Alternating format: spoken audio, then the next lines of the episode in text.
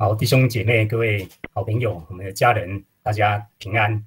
我们下礼拜就要恢复实体聚会了哈，所以刚刚丽美传道说我们要开镜头，不然下礼拜我们聚会的时候大家都戴口罩，其实就看不到大家，会认不出来，看不出来大家是谁了哈。所以我们今天我们要好好把握最后一次在线上的聚会哈。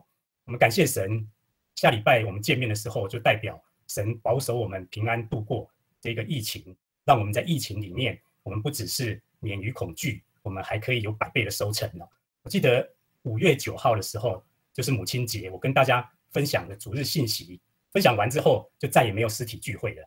然后今天呢，我跟大家分享主日信息后，就再也没有线上聚会了。那我希望呢，期盼有一天我跟大家分享主日信息完之后，就再也不用在地上聚聚会了，就是大家改在天上聚会，就是我们一起在空中迎接主耶稣再来。他第二次来的时候，我们被提，我们在空中一起敬拜神。这个就是主耶稣他跟我们所说的。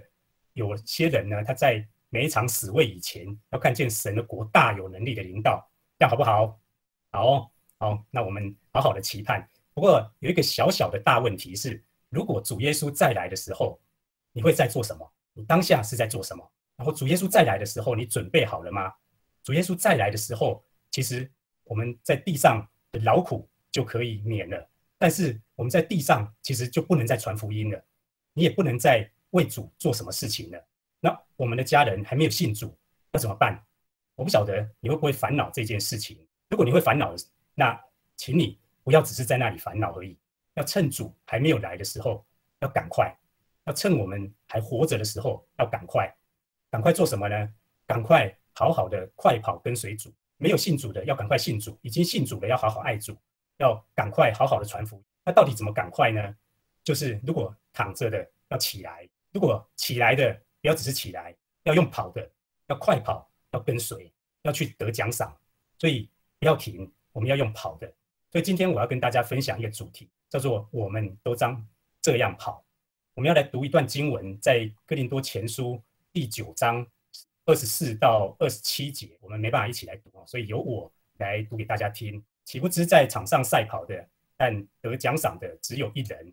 你们也当这样跑，好叫你们得奖赏。凡教力争胜的，诸事都有节制。他们不过是要得能坏的冠冕，我们却是要得不能坏的冠冕。所以我奔跑不像无定向的，我斗拳不像打空气的。我是攻克己身，叫声服我。恐怕我传福音给别人，自己反被气绝了。有一个老奶奶呢，她看电视。然后看着看着，看到一个画面，觉得很可怕。他就跟旁边的这个孙子说：“啊，太可怕了！我刚刚看到有一个好可怕的画面。刚刚啊，有一群囚犯，他们跪在地上，然后后面呢站着一个人，举着枪，然后枪就 ‘bang’ 一声，那囚犯就拼了命的往前面冲。还好到最后没有人被枪打到，但实在太可怕了。怎么会有这样子的情况？各位，请问这个老奶奶她看到的是什么？你们也不知道她看到的是什么？难道你们也是老奶奶吗？”他看到的是一群人要赛跑，他们在跑道上预备，就像囚犯一样。然后裁判“砰”的一声，他们就拼了命的往前跑。但是你知道他们在做什么吗？他们是要去得奖赏，要得那个冠冕。所以刚刚保罗他用赛跑的这段经文来告诉我们真理。我不晓得我们当中大家有多少人以前有参加过赛跑，可能很多人都没有参加过赛跑，或者是第一次参加赛跑就是最后一次参加赛跑，第一次跑就被淘汰。当然，也有人小时候没参加过赛跑，但是长大之后反而常常参加，因为百货公司周年庆的时候就跑第一呀，吃饭的时候就跑第一呀，看热闹就跑第一，而打疫苗也跑第一，赛跑就跑第一。但是这些赛跑其实跑了也不见得有用。那不管怎么样，赛跑有它的规则。所以刚刚保罗他在二十四节里面告诉我们一件事情：在场上赛跑的这些人，他们都怎么跑呢？他们多跑，但是呢，得奖赏的只有一个人。得奖赏的，譬如说得第一名的只有一个人，得第二的也只有一个，得第三的也只有一个啊。所以这里告诉我们，岂不是在场上赛跑的都跑，但得奖赏的只有一个？如果保罗这样子说的话，那我们会不会觉得，是不是在神国里面也是这样？好吧，如果在神国里面得奖赏的只有一个，那各位你觉得谁可以得奖赏呢？好，写这一个新约的这一段。哥林多前书的保罗，他一定可以得奖赏嘛？整本圣经里面，整本新约圣经他写的篇幅应该算是第一，他写最多圣经，所以他一定可以得奖赏。那其他跟他一起跑的，大概就没得得奖赏了。但是如果保罗要跟摩西比起来，摩西写摩西五经，按照整个篇幅来看的话，保罗其实还不如摩西，所以应该只有摩西可以得奖赏。那可能各位会觉得说啊，这不同时代不能这样子比。好，那如果说同时代只能选一个得奖赏得第一名，那我们就要很小心了，千万不要跟那些大牧师、大布道家同一个时代，不然我们就没得奖赏了。最好，比如说教会里面，那我们也不要跟牧师在一起了，不然奖赏一定是他拿到，我们都没份。真的是这样吗？啊，如果是真的这样子的话，那保罗他写这一段话其实就没有意义了，就只有他一个人可以得奖赏，别人都没份，一定不是这样。如果是这样的话，那就跟老奶奶看赛跑是一样的嘛。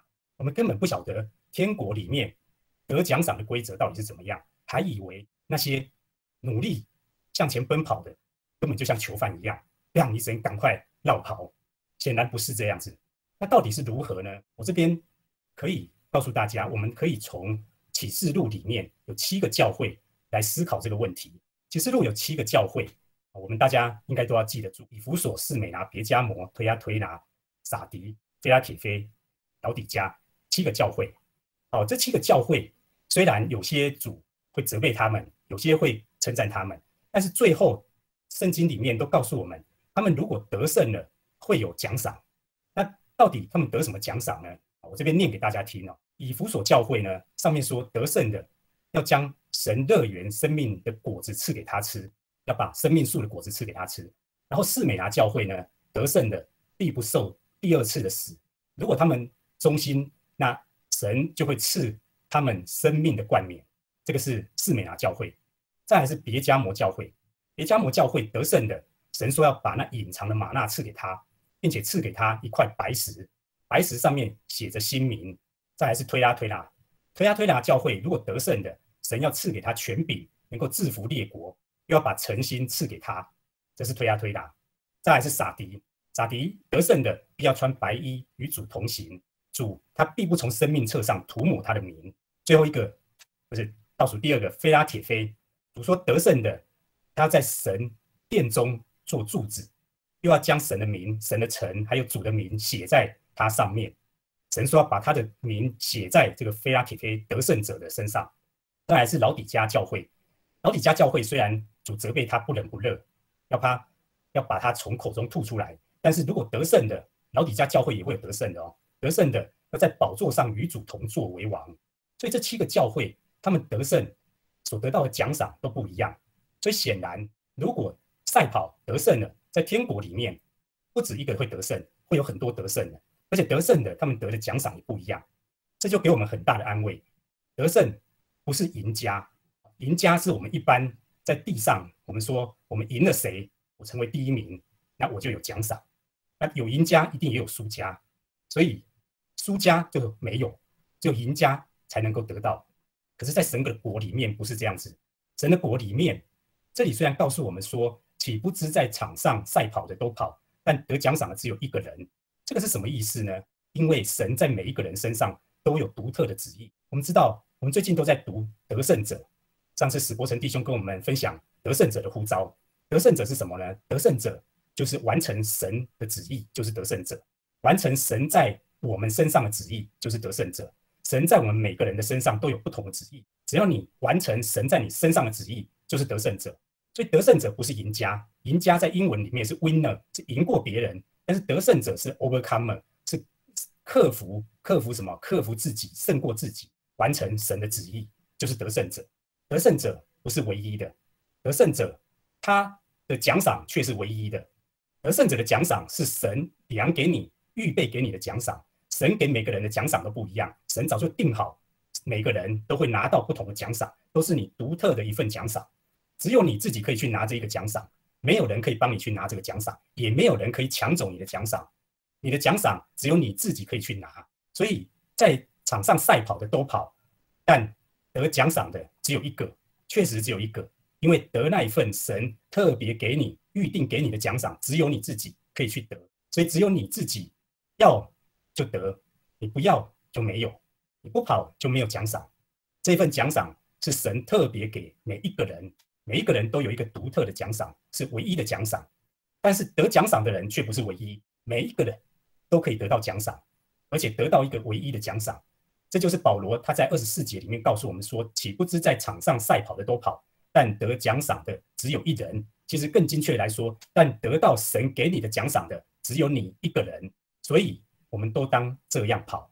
这个就是我们今天的主题，告诉我们，我们都当这样跑。别人没有办法替你跑，别人没有办法来代工帮你来跑，然后去得这个奖赏。这个就很像你要身体健康，你就要自己运动，没有人可以帮你运动。否则，有人说，就有一个人他问医生说：“请问一下，要怎么样可以不用运动又可以燃烧脂肪呢？”医生说：“有啊，直接送入火化场就可以燃烧脂肪了，就不用运动。没这种事，你要运动，你才能够有身体健康。你要身体健康，你不能光是知道要运动，你要真的去运动，也没有人可以帮你去运动。所以这个就是我们都要这样子跑，在运动场上，虽然我在。我们讲说，在地上的运动场哦，跑第一名的只有一个，跑第二名的只有一个，但是呢，大家还是努力的跑，拼命的跑，为了要得那一个奖赏。但是大部分的人都是输家，即使都是输家，大家还是都跑。可是，在天国里面却很奇怪，大家都可以成为得胜者，每一个人都预定应该要成为得胜者，可是却很少人在跑，很少人跑对方向，很少人最终可以得到那一个奖赏，这就很奇怪。我不晓得我们有没有努力在跑，但是我们至少我们要知道，我们要在赛跑上面，我们要努力去跑，要得那个奖赏。虽然得奖赏的只有一人，其实就是你自己要去得那个唯一的奖赏，但是不是你自己一个人在跑，我们要大家一起跑，一起互相扶持。我们不是互相竞争，不是像地上的运动比赛一样去争谁是赢家，谁是谁是第一，谁是第二。不是这样，我们可以互相扶持，互相勉励。有人跑不动了，我们可以去扶他一把；有人现在病痛软弱当中，我们可以为他祷告，我们可以帮助他，让他起来，跟着我们一起跑。所以，这样在天国里面，我们是每一个人都为了那唯一的奖赏在跑，但是我们却可以一起跑。这个有没有很不一样？如果是这样子的话，那我们是不是就？应该要这样跑，就是像保罗所讲的，我们要这样跑，这样跑会怎么样呢？下一句话，好叫你们得着奖赏，叫你们得着奖赏，就告诉你们，你们这样跑就一定会得着奖赏，所以这个奖赏是必然的奖赏，只要你跑，跑完你就会得到奖赏，因为这个奖赏本来就是在等你的。那但是可能有人会问说，那为什么我这么神为什么不干脆一点？既然要给我们奖赏？那就直接拿给我们，还好我们在那边跑个半死，故意整人，让人跑得累得要命来得奖赏。神为什么这么这么麻烦？故意要要让人好像得不到，看得到得不到这样子，还要拼命的去跑。其实神他是巴不得赶快拿到奖赏，神是找借口来奖赏人。人本来是不应该得到奖赏的，人本来是应该该死要灭亡的，因为世人都犯了罪，亏缺了神的荣耀，本来应该是要该死的，是要。受审判的，但是神现在却不让你受到当得的审判，这个叫做怜悯。神怜悯人，不但是怜悯人，而且恩待人，还要让人得奖赏。所以神他是找借口啊来奖赏人，这跟世上的老板绝对不一样。世上的老板呢是找借口来不奖赏人，找借口来坑人呐，这个是世上的。所以我们不能用世上的想法观念来想神。在马太福音里面哦，二十五章里面。有一段我们很熟悉的耶稣的比喻，他比喻天国啊，好像一个人要往外国去，那他就叫了仆人来，把家业交给他们，然后按着个人的才干给他们银子，啊，有给五千的，有给两千的，有给一千的，那他就往外国去了。然后后来这个主人回来的时候，给五千，就是领到五千的，他又赚了五千，然后就交给了他的主人，主人就夸奖他，啊，你这忠心又良善的仆人。然后领两千的主人回来之后。也赚了两千，交给主人，然后主人也告诉他说：“哦，你这良善又忠心的仆人。”那给一千的，这领一千的仆人呢，他就把他埋在地下。那主人回来的时候，他就交不出东西来，就只能说你的一千在这里这样。那主人就责备他：“你这又饿又懒的仆。”这样子看起来好像这个主人故意要刁难他们，要让他们拼死拼活去努力赚钱回来交给主人。但是其实，假如我们仔细去想这个故事的话，你会发现，到底是主人比较会赚钱，还是仆人比较会赚钱呢？一定是主人比较会赚钱，所以他有很多钱，他还可以交给仆人，让他们去赚。那主人既然比较会赚钱，主人为什么不自己去赚就好了？他还要给仆人？你想想看，主人给仆人钱，仆人可能还会把钱 A 走，就好像神给我们才干能力，我们还会把神给的才干能力把它 A 走，最后不交给神。所以主人把钱交给仆人，他是有风险的。那有风险，为什么还要让仆人去赚钱呢？他是找机会要奖赏仆人，主人要找找机会奖赏仆人，就跟我们的神一样，神是故意找机会要奖赏人，让人可以去得到这个奖赏。所以并不是神故意要整人，让人跑得累得要死才能得到奖赏，而是神是巴不得要给人奖赏，所以制造了机会。神制造很多机会，但是神不能白白给人，否则他就是不公义的神。神是公义的神。公义其实代表他的慈爱，他的慈爱是完全没有错误的慈爱，所以是公义。要让人得奖赏，总要努力吧，否则奖赏得来名不符实，自己都觉得很理亏、很心心虚。所以神故意要让人得奖赏，这个奖赏是必然一定会有的。我们常常会觉得说，到底我们信了耶稣，我们常常有时候会很辛苦，因为别人礼拜天他可以出去玩。别人可以做这个做那个，可以很放肆的去做很多事情，但是我们就不行。然后我们可能还会被人家欺负，因为我们有些事情就不能做，过得比别人还痛苦。那到底我们所坚持的是什么呢？我们所赚的其实就是我们努力去赚的，这个就是奖赏。我们能够去赚这个奖赏，其实是因为我们先领受了恩典，白白的领受恩典，然后我们再努力的去得奖赏。这个就是我们努力要奔跑的。努力奔跑必然有奖赏。好，如果今天你知道必然有奖赏的话，那你会有什么表现呢？假如我告诉你，今天你买这个股票一定涨，必涨的。假如你知道说这个股票必涨，那你会做什么事情？你一定会多买一点，想尽办法哦，不管用什么方法，就是多买，就是把它买起来。那如果你知道有一个必然的奖赏，那你会用什么态度去看待这个必然的奖赏呢？你会努力的去争取吗？还是你就？随随便便，我觉得一定不会随随便便，一定是你不太相信有这个必然的奖赏。好，这边我告诉大家，必然的奖赏，那个必然的奖赏一定要让你今生就要能够体验到、感觉得到、知道，然后而且是有把握的。这个就是在下一节里面，保罗告诉我们，我们要得的这个必然奖赏，它是不能朽坏的奖赏。保罗他告诉我们说，在场上赛跑的，他们都跑。但是呢，他们要得的是能坏的冠冕，我们要得的是不能坏的冠冕。什么叫做不能坏的冠冕呢？就是能够永存的冠冕。这个永存的冠冕，其实对我们来说，我觉得一定很难想象。你有看过有东西是永远不会坏的吗？因为你也没到永远，所以你也看不到。但是这个世界上真的没有东西是不会坏的，没有东西是不会改变，甚至不会氧化、不会朽坏，没这种东西。所以今天告诉你，有一个不能坏的冠冕。其实这个东西我们根本没办法想象，我们没办法想象，所以我们要来思想到底什么是不能坏的冠冕、永存的冠冕。我先问大家一件事情：如果你工作的时候，你工作表现很好，那你的老板认为你今年表现非常的杰出，为公司赚了很多钱，那他说我要好好的奖赏鼓励你一下。然后呢，他的奖赏鼓励的方式是这样哦，就是来各位同仁，我们给这一个这么杰出的同仁呢。爱的鼓励一万次，他的奖赏就是这样。爱的鼓励一万次，大家有没有忘记？我们很久没有实体聚会了，请各位回去复习一下“爱的鼓励一万次”，免得下礼拜不会用。如果你的老板他想要奖赏你，然后告诉你呢，他的奖赏就是给你爱的鼓励一万次，你一定会觉得这是什么老板啊？我的老板根本不是人啊！不只是给这什么奇怪的奖赏，而且还超丰一族的这种奖赏也敢拿出来。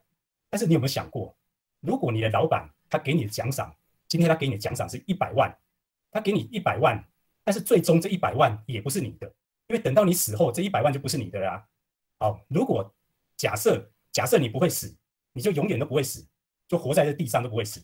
但是这一百万将来也要随着天地废去，同样要消失，因为天地都要废去。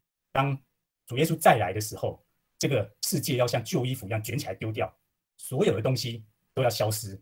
那你的一百万还不是一样照样没有了？即使你不会死。你的一百万将来也不是你的，所以你的老板奖赏你一百万，最终这一百万也还不是一样没有，他就是能坏的冠冕。这能坏的冠冕，我们非常的在乎，我们极力去争取。但是不能坏的冠冕，我们却不知道要争取，因为我们不晓得什么是不能坏的冠冕。不能坏的冠冕，是因为我们不知道在天国里面有那个不能坏的冠冕。但是如果我跟你讲天国，你一定会觉得啊，又是天国永生那种虚无缥缈的。现在开一个支票，天国永生，将来才会体验到。如果是这样子的话，那各位照样不知道，也没有感觉什么是不能坏的冠冕。但是我要告诉你，天国其实不是将来死后才会有的，天国是你在今生重生之后就开始过天国的生活。当我们受洗重生之后，其实你已经在过天国的生活。那你会觉得？哪有我哪有过天国的生活？我还不是一样苦哈哈的。我家里面还不是一样，每每次家里都有人摆臭脸给我看。工作的时候，老板欺压我，然后走在路上，也有人欺负我，赚钱也赚不到，又生病，很多不如意的事情。这个像天国吗？如果天国是这样，那我早知道就不要受洗，我早知道就不要信耶稣了。我们知道天国其实跟我们自己所想象、自己希望的天国其实是不一样的。我们基督徒有时候会听到有人讲说，我们要在地如在天。什么是在地如在天呢？大部分的人会觉得，我工作很如意，传福音也有利，祷告神听我的，啊，我祷告，那神就按着我的心意成就大事。这个叫做在地如在天。其实不是，在地如在天不是这样。在地如在天是你祷告的时候，不要照着你的意思，乃是要照着神的意思。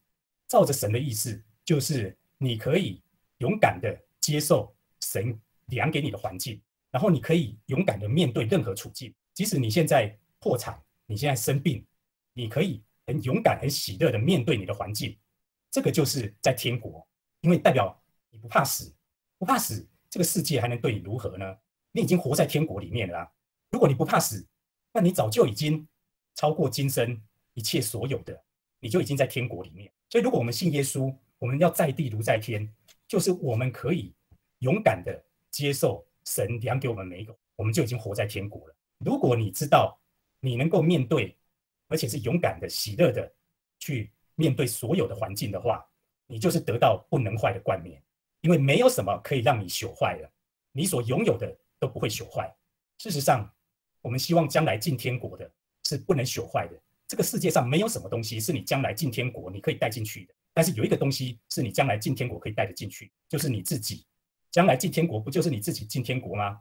就是你把你自己带进天国里面去，你自己要带进天国，那你要带一个整天抱怨、整天在苦读里面、整天闷闷不乐、整天去怨恨别人、整天不快乐的一个人进到天国吗？天国里面这种闷闷不乐、这种苦读抱怨的人进去，就会长得跟人家不一样。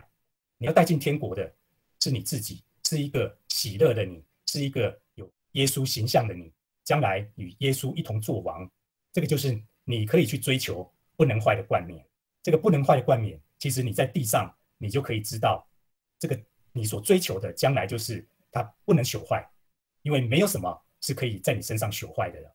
这个环境也不能败坏你，所以我们所追求的是永存的冠冕，是从今生我们就可以有把握，就像在地如在天一样，拿到那一个冠冕。但是你不要丢弃那个冠冕，将来那个冠冕就是你的。好，这个就是保罗他告诉我们说，在场上赛跑的都这样子跑，所以我们也要也要跟着这样子跑。但是呢，到底要怎么样跑？到底跑是什么东西？跑是什么意思？我们每一个人都知道，我们用身体去跑，但是在天国里面，我们到底要怎么跑？第一个跑就是要先站起来嘛，站起来才能跑。那站起来你要行动，行动。还不是跑？什么叫做跑呢？跑就是你会喘。假如你今天你跑的，你觉得你现在是在跑，但是呢舒舒服的，脸不红气不喘，那这个也不叫跑，这个叫走。因为你没有竭力，没有努力去跑。我们也当这样跑，就告诉我们说，我们要努力，要向着标杆去跑，向着标杆，你绝对不会想说啊，标杆在那里，我慢慢的逛过去。你既然有标杆了，你一定会努力去。跑到那里去得你该得的奖赏，那到底我们应该要怎么跑呢？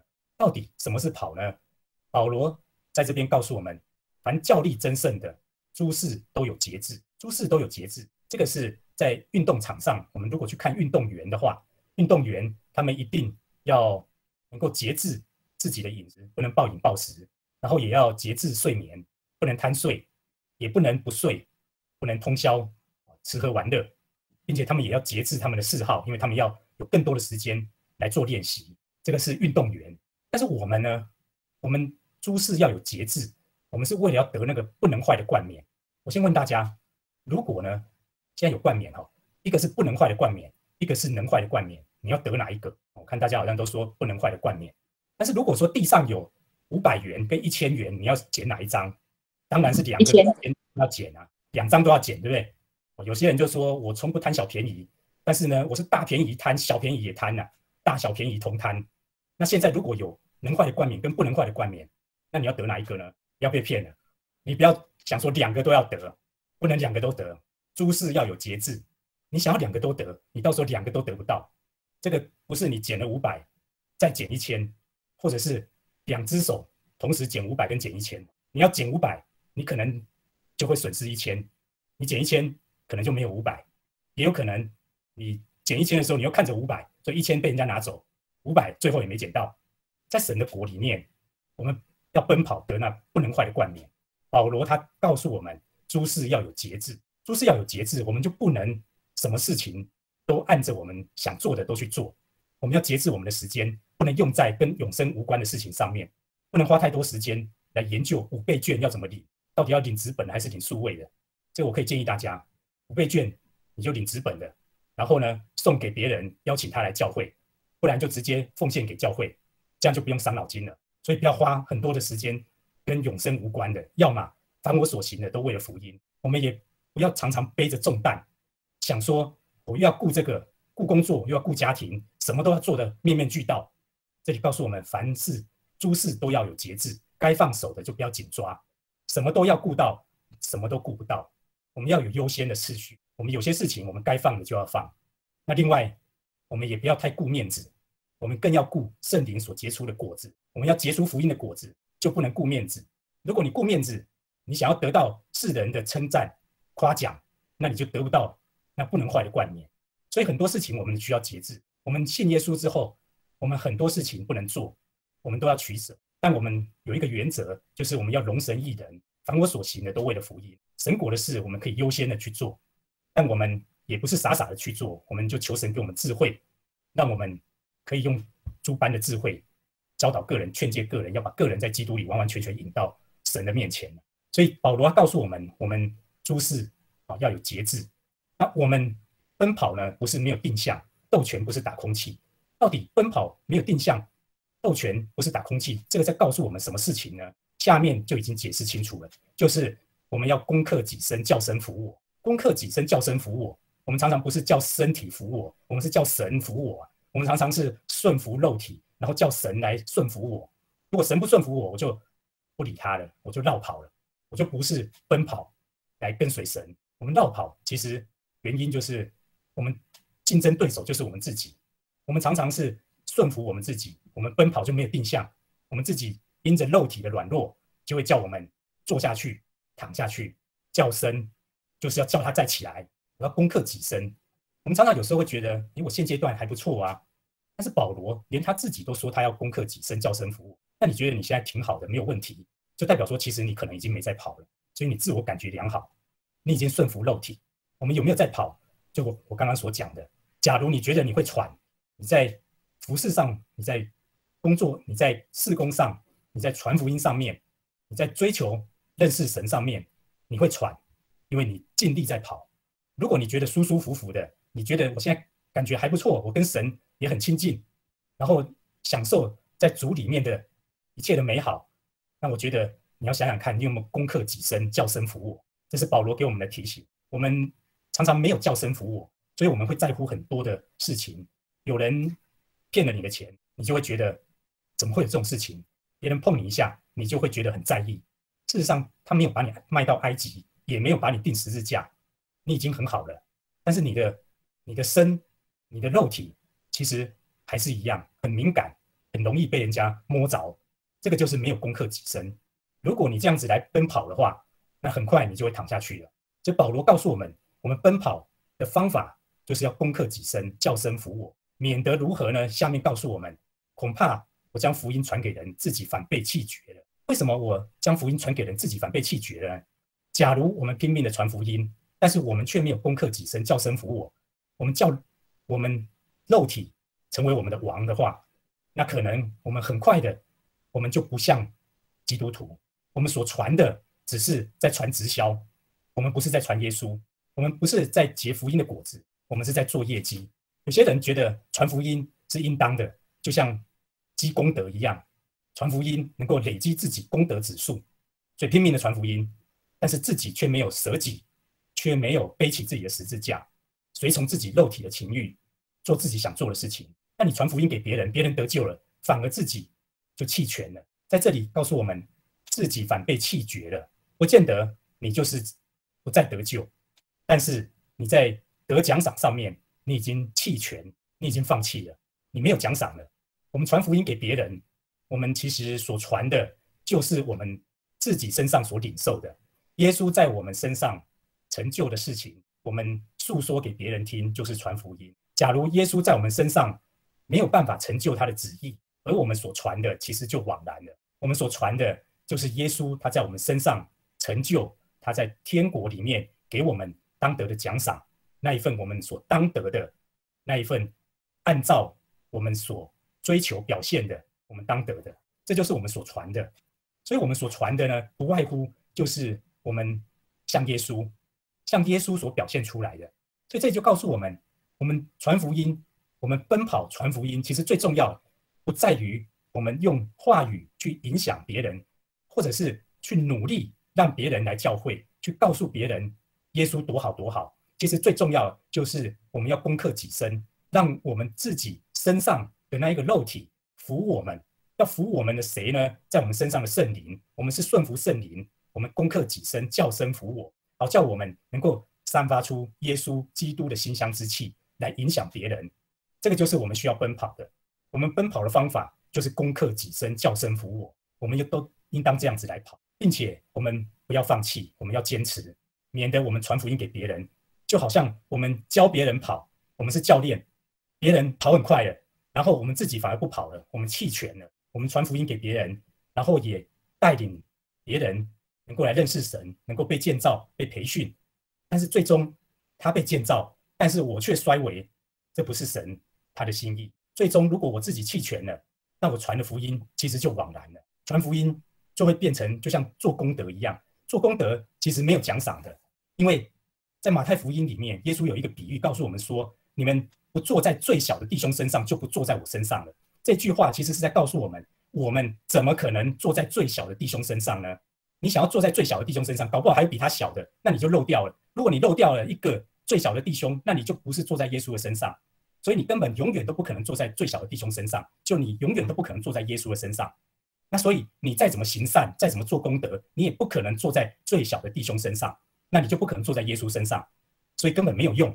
我们能做的就是靠着神的恩典，我们信靠神，我们舍己，我们所传的福音，我们按着神在我们身上的旨意做当做的事情。我们不是在做功德，因为做功德你永远做不完，你只要漏掉一个最小的弟兄，你没有去扶持他，你没有去帮助他。就枉然了，所以做再多功德都没有用。如果我们今天传福音都像做功德一样的心态，你做再多，你最后呢传福音给别人，自己反被气绝了，你没有奖赏。所以这是一个很严肃的问题。我们今天我们最重要的，我们要攻克己身，我们要背起自己的十字架，要舍己。我常常有时候有时候跟跟太太有有时候也会不愉快，心里就会有一种感觉啊，就是就是。以弗所书里面五章二十五节告诉我们说：“你们做丈夫的要爱你们妻子，正如基督爱教会，为教会舍己。”这个我背的太熟了，这个随时这句话都在我脑海里面。我不只是知道，我也了解这句话：“你们做丈夫的要爱你们的妻子，正如基督爱教会，为教会舍己。”但是好像也做不到。有时候跟太太不愉快的时候，就是很沮丧，就是觉得算了，好像信了主之后还是一样老问题，就很想放弃。很想自暴自弃、自甘堕落，觉得那我所信的好像是枉然了，会有这种感觉，就是想放弃。但是我们的神，他所教导我们的，他是带领我们，他不是只是告诉你这句话：你们做丈夫要爱你们的妻子，正如基督爱教会，为教会舍己。你会背这句话，你会理解这句话，其实没有用。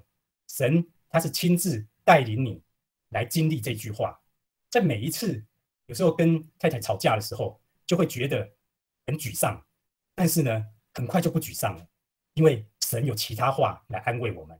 这个就是在地如在天，我已经能够胜过环境，胜过这一切在世界上想要辖制我的。这个世界上要辖制我的，如果我没有办法让他辖制的话，那我就是得胜者，将来我就有不能坏的冠冕。如果我们真的体会这件事情，我们就愿意追求。虽然有时候我们跑到腿软，很想要放弃，但是各位弟兄姐妹不要放弃，因为放弃很臭，所以不要乱放弃。放弃你就没有机会了。我们不要放弃就有机会，因为我们是做光做盐，盐若失了味，怎能叫它再咸呢？以后无用，不过丢在外面被人践踏。我们不要盐失了味。盐怎么样会失了味呢？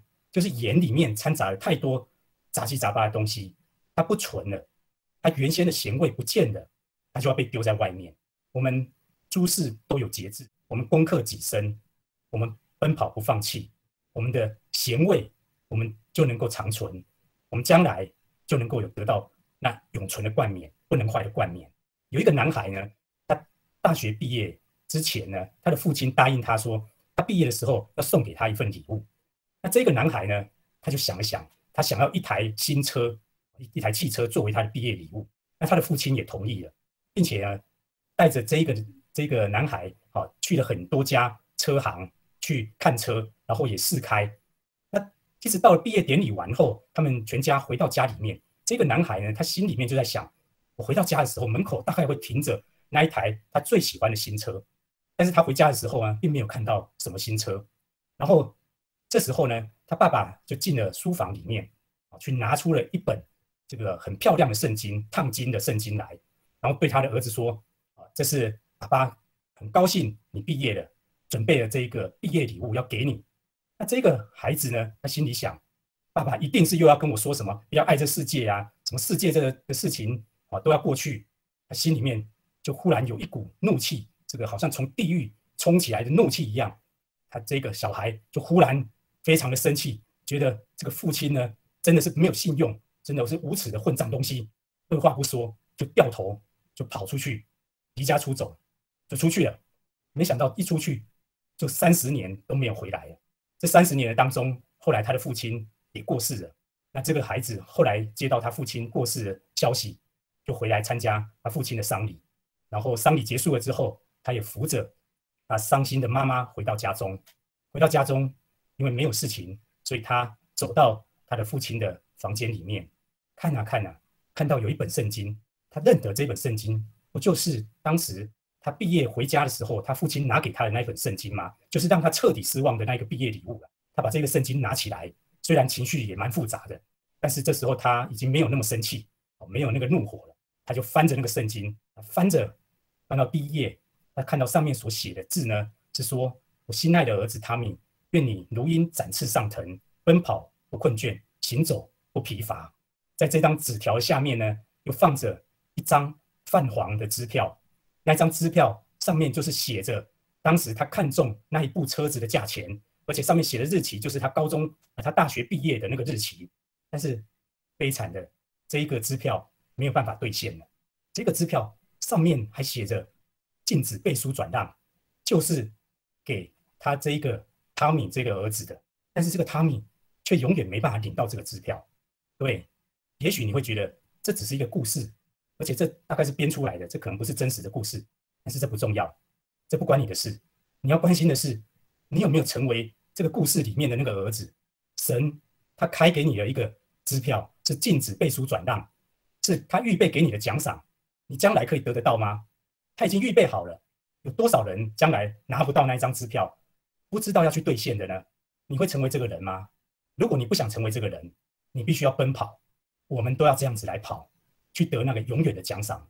盼望今天的信息能够帮助你，能够站起来，能够行动，能够奔跑，能够不放弃，也帮助我们彼此，我们可以互相的扶持，互相的帮补，我们彼此也可以一同来奔走天路。今天的信息分享到这边。